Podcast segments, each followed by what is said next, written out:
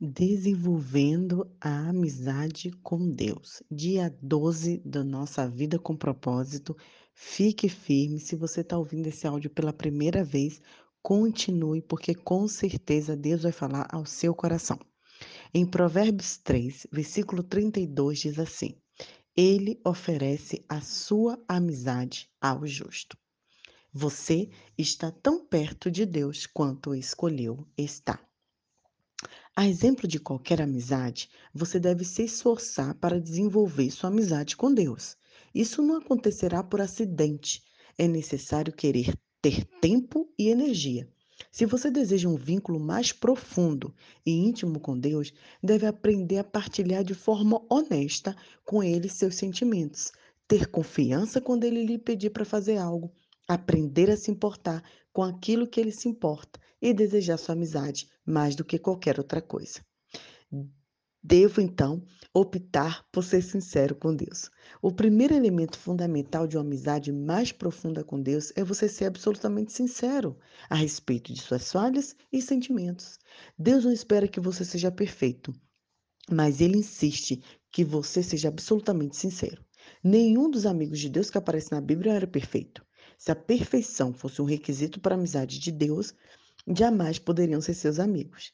Felizmente, em virtude da graça, Jesus é amigo de pecadores.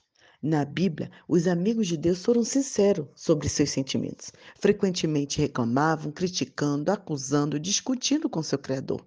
Deus, entretanto, não parecia se aborrecer com sua franqueza. Na verdade, ele incentivava. A gente conhece Abraão, que questionou, falou com Deus, pediu a respeito de Sodoma e Gomorra. A gente sabe de Davi, que também errou muito e colocou-se ali diante de, de Deus seus sentimentos. A gente conhece Moisés, no qual questiona o Senhor, quando ele estava se sentindo pesado na liderança daquele povo Israel. Enfim, Deus pode lidar com esse tipo de franqueza em toda a prova da parte em que você colocar. A verdadeira amizade é edificada sobre a transparência. O que poderia ser audácia, Deus vê com autenticidade. Deus escuta as palavras exaltadas de seus amigos.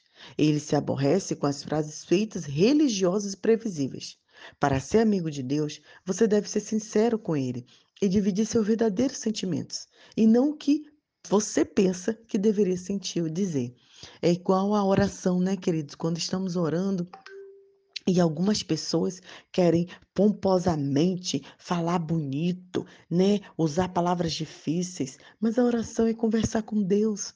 E se você tem amizade, intimidade, você vai colocar ali de verdade os sentimentos com sinceridade. É claro que a oração que fazemos em público e a oração que fazemos em particular é diferente. Né? Em público vamos orar de acordo com o que os amigos, os irmãos colocaram ali. Mas é necessário que a gente confesse também se a gente se coloque diante de Deus. Se a gente tem algum ressentimento escondido em certas áreas da nossa vida, a gente precisa falar. Se a gente se sentiu enganado, decepcionado, a gente precisa colocar, até que tenhamos amadurecido o suficiente para compreender que Deus usa todas as coisas para o nosso bem.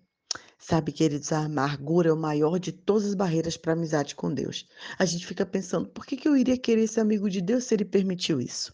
O antídoto, é claro, é atinar que Deus sempre age no seu melhor interesse, mesmo quando é doloroso, e você não compreende, mas liberar-se dos seus sentimentos e revelar seus sentimentos é o primeiro passo para a cura. É animador, então, saber que todos os amigos íntimos de Deus, Moisés, Davi, Abraão, Jó e outros, tiveram acessos de dúvida, mas em vez de mascarar seus receios com frases feitas, eles expressam sincera, aberta e publicamente. Exprimir as dúvidas, às vezes, é o primeiro passo em direção ao próximo nível de intimidade com Deus.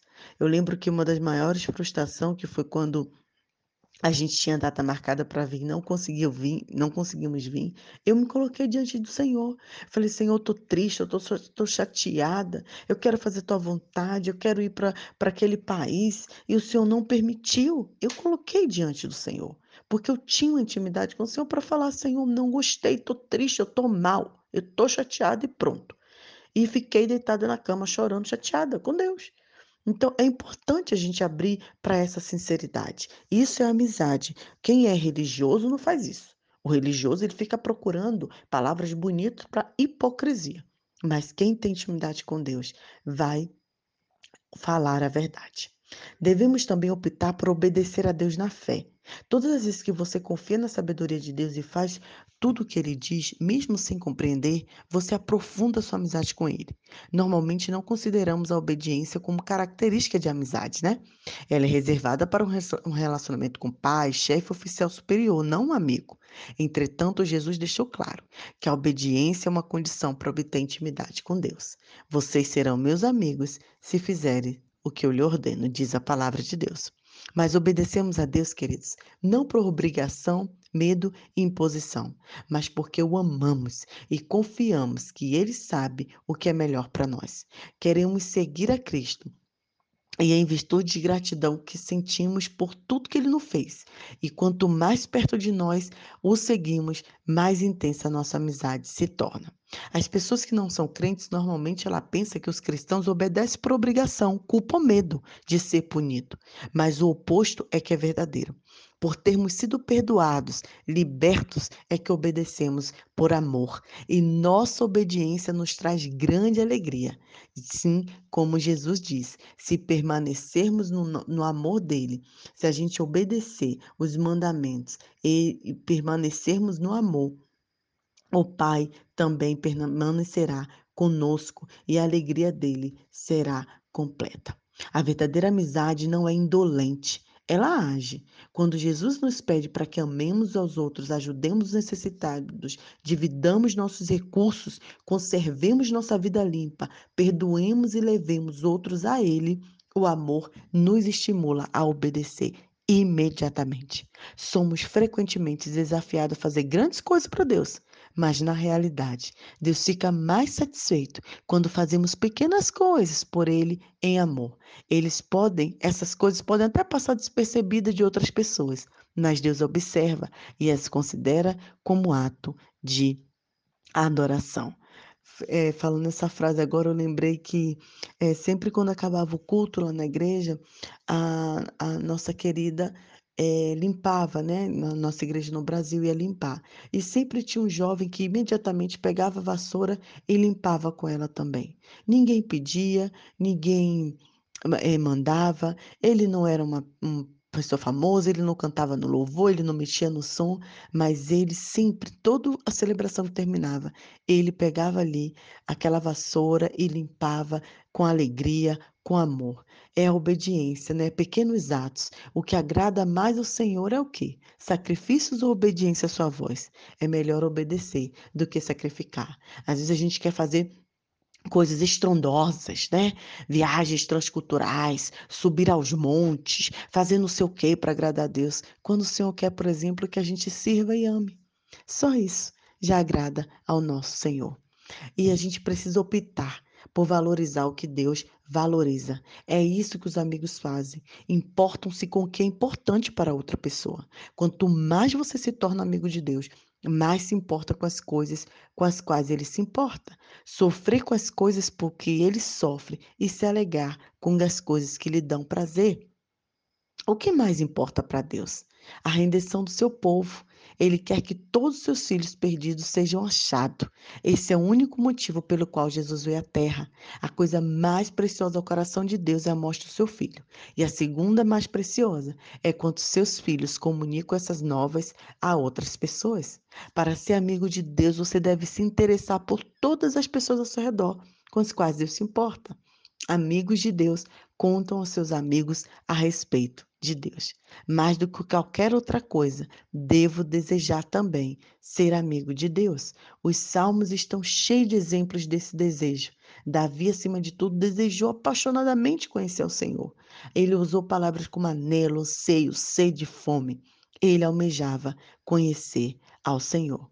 A verdade é que você está tão perto de Deus quanto você escolhe estar. A amizade íntima com Deus é uma escolha, não é um fato fortuito. Você deve buscá-la intencionalmente.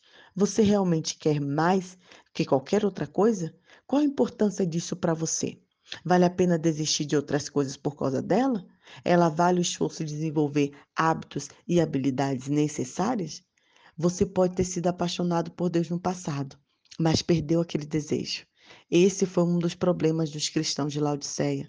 Haviam perdido o primeiro amor. Faziam todas as coisas corretamente, mas por obrigação e não por amor. Se você realmente quer retornar aos braços do Senhor, busque intencionalmente. Se vocês seriamente me buscarem e me quiserem mais que todas as coisas, garanto que não ficarão desapontados, diz o Senhor. O seu relacionamento é mais importante. Não há nada, absolutamente nada mais importante do que desenvolver uma amizade com Deus. Esse é o relacionamento que durará para sempre. Paulo, o apóstolo Paulo disse a Timóteo uma vez: alguma dessas pessoas perderam as coisas mais importantes da vida. Elas não conhecem a Deus. Você perdeu a coisa mais importante da vida? Você pode fazer algo a respeito disso e a partir de agora, lembre-se, a escolha é sua. Você está tão perto de Deus quanto escolheu estar. O, a nossa pergunta para meditar é: quais são escolhas práticas que eu farei hoje para me aproximar mais de Deus. Compartilhe essa mensagem com alguém, compartilhe nas suas redes sociais, marque que você está com a vida com propósito e escolha estar próximo de Deus. Um grande abraço.